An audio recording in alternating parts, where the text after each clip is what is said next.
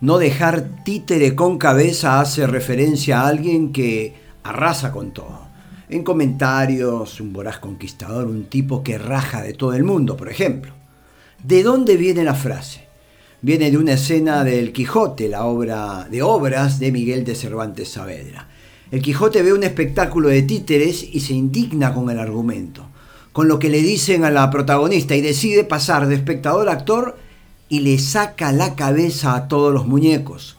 Luego, al desquiciado Quijote, se le ordena pagar los daños.